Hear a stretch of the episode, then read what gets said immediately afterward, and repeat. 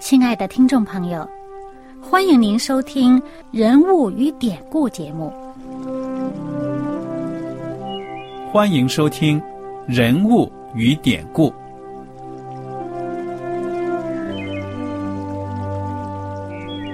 听众朋友们，当你读圣经的时候，不知道有没有过这样的想法：生活在几千年前的圣经人物，与我们这生活在二十一世纪的人有什么相关吗？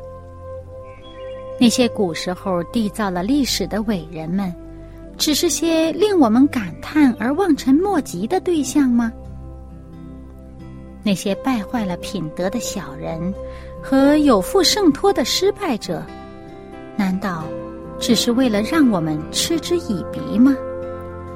在这个人物与典故的节目里，我和小燕将与大家一起，通过圣经中的人物和他们的事迹，看看我们能从他们的故事中得到哪些启发，以便用正确的态度来对待我们每天所面对的生活和挑战。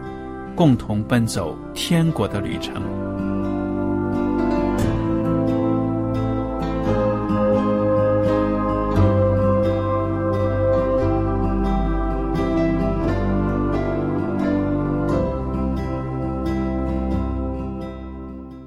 听众朋友们，你们好，我是艾德，我是小燕，大家好，很高兴又能跟您坐在一起来研究圣经当中的人物与典故。上一讲呢，我们学习了《约翰福音》第七章，从开头呢到这个三十一节的部分，其中就讲到了，在这个祝棚节期间呢，耶稣到耶路撒冷去圣殿，在那里呢教训人，把天国的道理呢讲给他们听。嗯，那么这一次呢，群众的反响呢可以说是众口纷纭呐。嗯，哎，有的人说。哎呀，耶稣他是基督，另一些人说不可能，绝对不是。又加上这些法利赛人文士啊，对他嫉妒啊、仇恨呐，大家是议论纷纷。那么后来呢？我们来看看第三十二节啊。法利赛人听见众人为耶稣这样纷纷议论，祭司长和法利赛人就打发差役去捉拿他。于是耶稣说：“我还有不多的时候和你们同在，以后就回到差我来的那里去。你们要找我，却找不着；我所在的地方，你们不能到。”犹太人就彼此对问说：“这人要往哪里去？叫我们找不着呢？难道他要往散住在希腊中的犹太人那里去教训希腊人吗？”他说：“你们要找我。”却找不着我所在的地方，你们不能到。这话是什么意思呢？嗯，你看看，耶稣也知道他受难的日子呢，一天一天的近了，对不对呀？嗯。其实百姓当中有这么多议论，就是因为耶稣已经在地上传道一段时间了。嗯哼，行了很多的神神迹，医治了很多的病人。而且他所讲的道，百姓们听了以后都说：“哇，他不像那些文士和法利赛人，他教训我们是特有权柄，他的话里面是有能力的。”嗯，所以这些一传十，十传百啊，百姓都已经在下面，大家都在议论，但是呢，也没有人明说，因为呢，明着议论好像又有危险。我们上一次读的经文里面就是。讲到呢，他们因为怕犹太人，而这个指的犹太人呢，指的不是所有犹太籍的这个老百姓啊。嗯哼，这里的犹太人在这个经文当中所指的犹太人，指的那些犹太的那些官长啊，那些有权柄的那些百姓当中做头的那些。那么这个时候呢，他们呃，耶稣对他们说话说：“你们来捉拿我呢。”但是我的时候不多了，我会离开这里。你们到时候要找我，你们找不着，因为呢，我去的地方你们去不了。那耶稣的话，我们现在是明白啊，知道耶稣呢要去天父那里，嗯，那个 那些官长是去不了的，那些要捉拿他的人去不了，连百姓想跟着去也不行。所以呢，百姓作为百姓来讲，也要珍惜与耶稣这个耶稣同在的这个时候，多听他的教导，对吧？嗯，那么官长呢，你们要做什么呢？哎，你到时候要抓我也是抓不到，你们要做也就是现在做了。那么，但是这些人就觉得你说这话是啥意思啊？因为你想想，耶稣基督走南闯北，传福音医治人，那百姓到处打听跟着走啊，嗯对不对啊？所以这次耶稣说：“哎，我将来到的地方你们找不到，你们也去不到。”这些人就又开始开始发挥思想了。哇，到底去哪里啊？这么远，是不是到这个罗马帝国其他的部分呢？哎，因为耶稣也曾经到外邦人当中啊，什么推罗、西顿呐、去传福音嘛。嗯因为他们犹太人不屑于呃踏足那些地方，觉得因为那是外邦人的地方啊，觉得人家污秽肮脏啊。撒玛利亚人的地方他们也不沾呐、哎，但是这里说找不到，啥意思呢？哎，其实耶稣这话里面呢，嗯，还是有话。等到后来他这个复活，升到天上去的时候，大家才真的能够明白。嗯，好，我们接着来看第三十七节。节期的末日就是最大之日。耶稣站着高声说：“人若渴了，可以到我这里来喝。信我的人，就如经上所说，从他腹中要流出活水的江河来。”耶稣这话是指着信他之人要受圣灵说的。那时还没有赐下圣灵来，因为耶稣尚未得着荣耀。嗯，大家要记着这句话啊，那时还没有赐下圣灵来，因为耶稣尚未得着荣耀。哎，耶稣基督后来得着荣耀的时候，当然就是按照他说的，父啊，把天上地下的权柄全都给他。全都给了他了。对了，那么耶稣呢？那个时候就是他已经复活了，嗯哼。已，经复活了，后来又显在百姓当中。后来呢，就是说这个五旬节的时候啊，我们相信耶稣基督那时候赐下圣嗯，正式的登上了这个天堂的宝座啊，接受了上帝赐给他的审判权呢、对。万王之王，万主之主，而且呢，圣灵又降下来嘛，对啊因为的那一天，因为耶稣说了，我不去，圣灵就不来嘛。对呀、嗯，那么大大的配降圣灵的是后来这个耶稣，呃，我们看这个《使徒行传》，嗯，就会看到《使徒行传》前面的部分。对了，那么现在这时候呢，耶稣说这话，有的人会觉得是不是费解呢？嗯，其实耶稣不会就凭空说这么一句话呢，好好的走在大马路上或者走在麦田里边说这么一句话，嗯，你看节期的末日，我们上一集讲耶稣上去过什么节来着？祝棚节，祝棚节是一个什么节啊？一个一个庆祝性的节日，在这个祝棚节前边是赎罪大日吧？嗯哼，赎罪大日，在赎罪大日之前有吹角节，这吹角节就提醒大家啊、你们要反省你们的罪过啦，你们这一年当中所有的一切的罪，大家都要反省，来到上帝面前认罪悔改，是吧？嗯哼，好了，到了这个赎罪大日的时候呢，这个大祭司要进入至圣所嘛，嗯，就是，也就是预表着全民的罪，这一年啊积累积下来各种各样的罪，也包括大祭司所有祭司自己的罪，通通的要被洁净，被上帝呃这个因为献祭整个的献祭的制度就预表了这一切的过程呢，上帝要洁净百姓的罪，嗯哼，那么，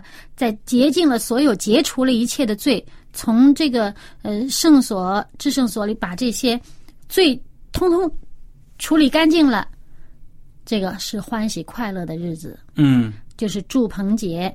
祝棚节呢，本身是欢喜快乐日子，就是高兴啦、快乐啦。但是还有祝棚，祝棚呢本身还有一个意思就是，呃，纪念呢这个百姓住在这个棚，就是不是一个家，不是一个固定的居所，是一个住在棚里的日子。一方面，它有一个含义，就是说纪念百姓在旷野流离啊，上帝与他们同在，呃，带领他们到应许之地，对吧？另外方面，更深一层的含义呢，就是说我们现在的人都是寄居在这个世上的，嗯我们没有到一个上帝已经应许给我们的一个家。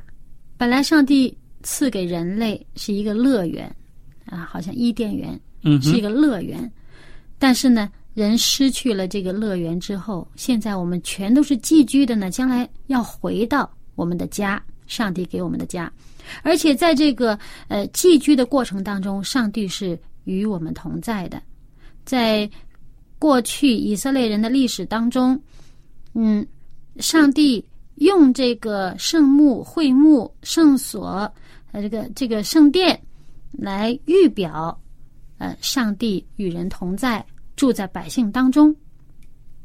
那么呢，但后来呢，呃，没有这些殿呢，呃，本身耶稣基督就是圣所、圣殿所预表的这一位，与上上帝与我们同在的这一位。嗯哼，就住在我们当中。现在呢，耶稣基督虽然在天上，但是他的灵在我们心中，也都是住在我们人的这个人心成为上帝的居所。嗯，那么，就是祝棚节是一个欢喜快乐、感谢上帝与我们同在、与我们同住的这么一个节日。嗯哼，很开心、很快乐的这么一个节日。而在最后一天，他们其实他们这个呃节日当中啊，他们有一个这个西罗亚池子，嗯哼，嗯、他们在这个呃那些整个这七天当中呢。他们祭司要有一些象征性的仪式，从这个西罗亚池子要取水呀、怎么样啊、他们犹太人的仪式当中有一些这个含义在里面的，就是讲呢，这个是耶路撒冷的这个水的这个源头，这个基础的这个啊，好像有这个活水这么一个意思似的。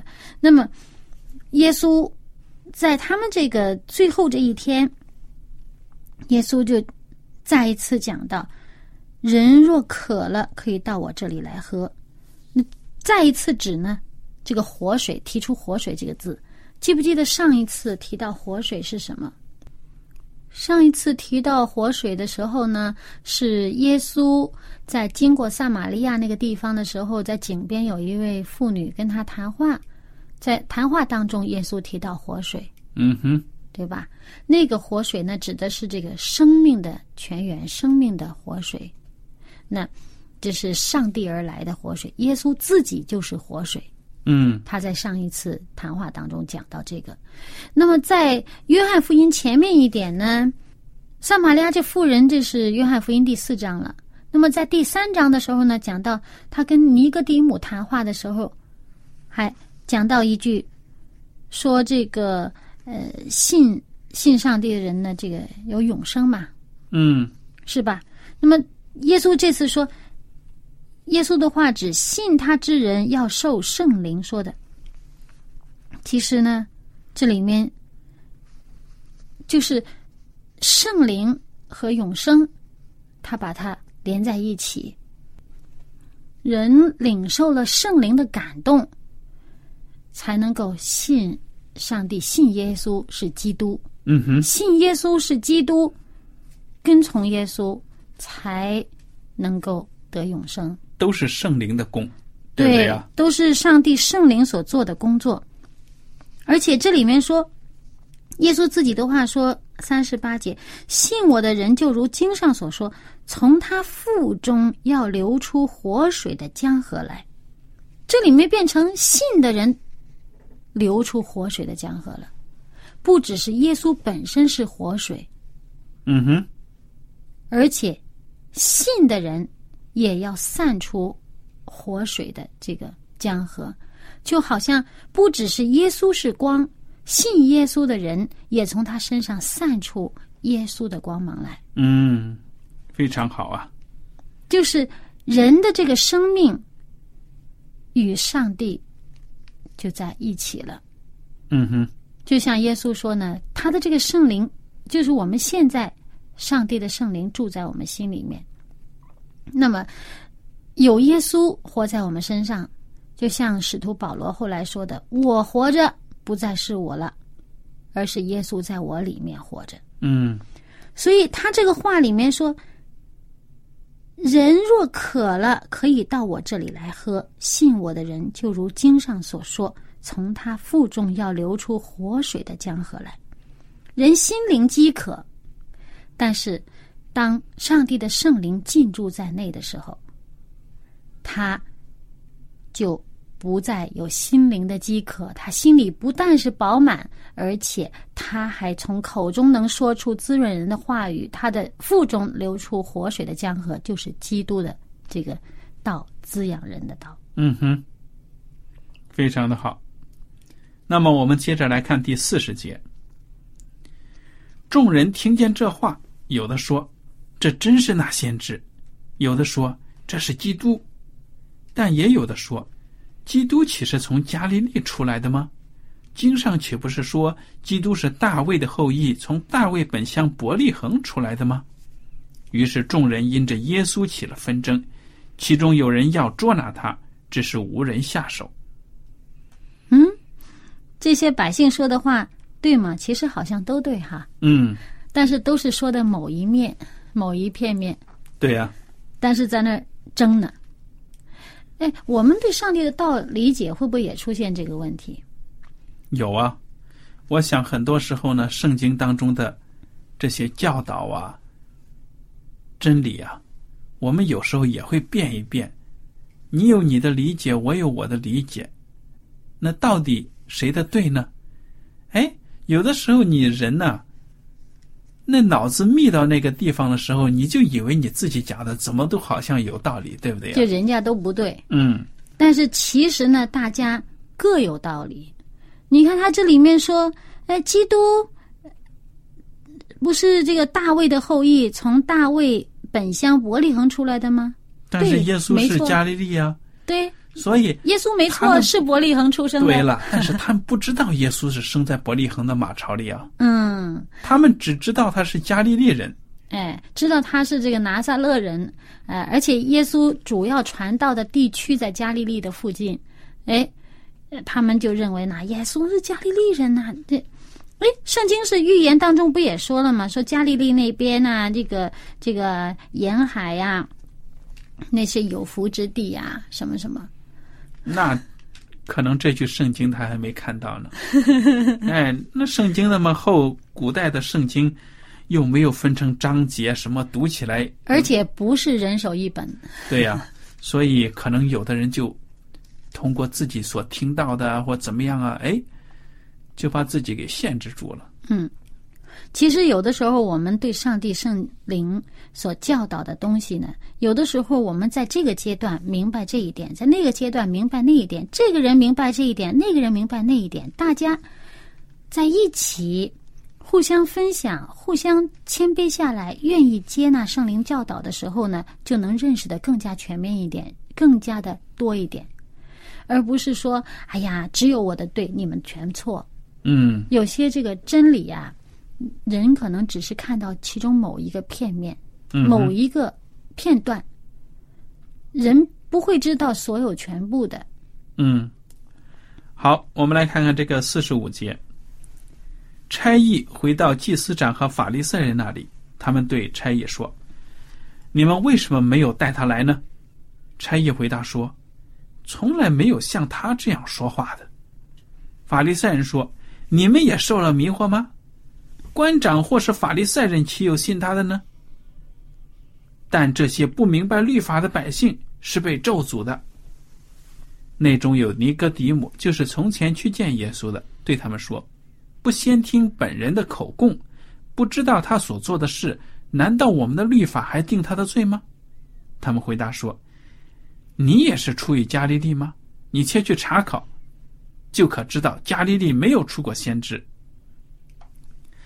所以这段话呢是法利赛人内部的争论了，对吗？嗯，那些差役本来是要去抓耶稣的，但是呢，他们已经被耶稣基督的这种智慧、权柄呢给征服了，对不对呀？嗯，其实这些差役呢，嗯、不是政府的这些官兵啊，嗯哼，嗯，不是罗马人的这个官兵，而是在这个罗马政府的许可之下呢，这个呃犹太人、以色列人，他们也有他们自己可以管辖的范畴，比如说是圣殿里面的秩序啊，各方面的，呃，有一些呃民事上面有一些呃。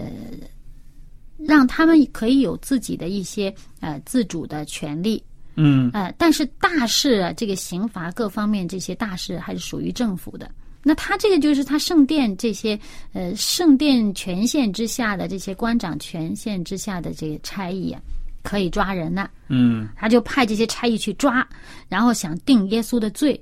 哎，谁知道这些差役去了以后呢？听到这些，见到耶稣做的事，听到耶稣说的话，哎，着迷了。嗯哼，这可能忘了自己干什么去了，也可能呢就被这个设伏了。嗯，觉得我不可能抓这样的一位人，嗯哼，不可能抓这样一个人。那这个圣经在我们之前读的内容当中，就同样第七章里面就已经看到好几次讲到，哎呀，他们想要抓耶稣，这些官长们呐、或者什么犹太人想要抓耶稣，只是没有人下手。好几次讲到没有人下手，没有人下手。到这时候，这些差役下不了手，回来报告，该该到回来的时候了，交不出人来了。嗯那这个法利赛人就说：“怎么没把他带来呀？”那他们也很直截了当的就回答说：“没有人像他这样说话的。”显然，这些差役都去听耶稣说话去了。嗯，耶稣说话，他们听得着迷了，都不抓了。这啊，法利赛人就很恼火了。你们也受了迷惑吗？哎，那些受迷惑的都是一些蠢人，他们受咒诅。哎，你看，你看这些法利赛人呢，也真是心里边在这句话里面就显出他们心里的不善呢。嗯他们那些百姓呢，所拥护的是他们所反对的。那么，当人家拥护那些他们反对的时候，他们就说人家是是被咒诅了。所以我们自己也要小心啊，跟自己不一意见不一致的，我们是不是就已经把人家看成那个样呢？嗯，这是应该提醒我们的心里边究竟是善还是恶。对呀，结果呢，他们这些争吵当中，那个尼哥底姆就出来说了一句话，在他们这个呃律法当中啊，如果没有听到本人的口供，你你也不知道这个人究竟做的事情是什么事，你定他的罪怎么可以呢？嗯尼格底姆在这些呃法利赛人当中，他站出来为耶稣说话。有没有发现前面的经文讲，大家私底下议论，但是不敢张扬，都是没有明明议论耶稣，都是暗暗的议论耶稣，因为怕犹太人。这话在七章十三节就写着。嗯哼，他们怕犹太人，犹太人有权柄，可以抓人，啊，可以定一些规条，他们怕。但是尼格迪姆出来说一句公道话，那尼格迪姆这句公道话一说出来呢，这些人马上警惕了，而且呢，还起了疑了，对尼格迪姆起了疑心了。难道你也是一伙儿的？你也是与他们一伙儿的吗？嗯，这个尼哥底母啊，他是凭着律法，嗯按照程序来帮耶稣讲话的。嗯他也没敢明说耶稣是基督啊，是什么的。对他只是说，哎，按照我们犹太人的律法，上帝给我们的律法，我们不按照程序办事，不去听人家的口里面真正的讲什么话，没有知道他做的什么事情，我们怎么能就抓人家下到牢里呢？对呀、这个不合上帝的法律啊！对，所以尼哥底姆这话一说出来呢，这些人没办法了，嗯，也就散了，各回各家去了。对呀、不过我们看到呢，从这些章节我们都已经看到，耶稣基督的确是处在一个非常危险的境地啊。嗯各种势力呢，可以说在他的周围呢，是围着他，就好像一群狼啊看见了羊一样啊。嗯，而且耶稣所到之处呢，常常会有这些呃法利赛人呐、这些官长们派出的密探，要窥探耶稣，要抓他的把柄，看他说的话、做的事里面有没有什么可以抓到的，哎，抓到这个漏洞的地方呢，他们好把耶稣抓起来。嗯。随时有人想抓他，所以耶稣在我们上一节分享的时候就已经讲到，耶稣直指这些人说：“你们想杀我，你们为什么想杀我？”嗯，那些人就不敢认。对呀、我们再想一想啊，那些被派出去当探子的，要去抓耶稣把柄的这些人，你说他们就怀着一种心态，耶稣就是一个罪犯，我们来呢就是来搜集证据的。嗯，那么他们像模像样的夹在人群当中听耶稣讲话，圣灵能感动他们的心吗？有一部分感动了，像我们今天这个出去抓耶稣的差役，哎，听了耶稣的话，没有人说话像他这样的，嗯他们抓不下手了。嗯做不下手了。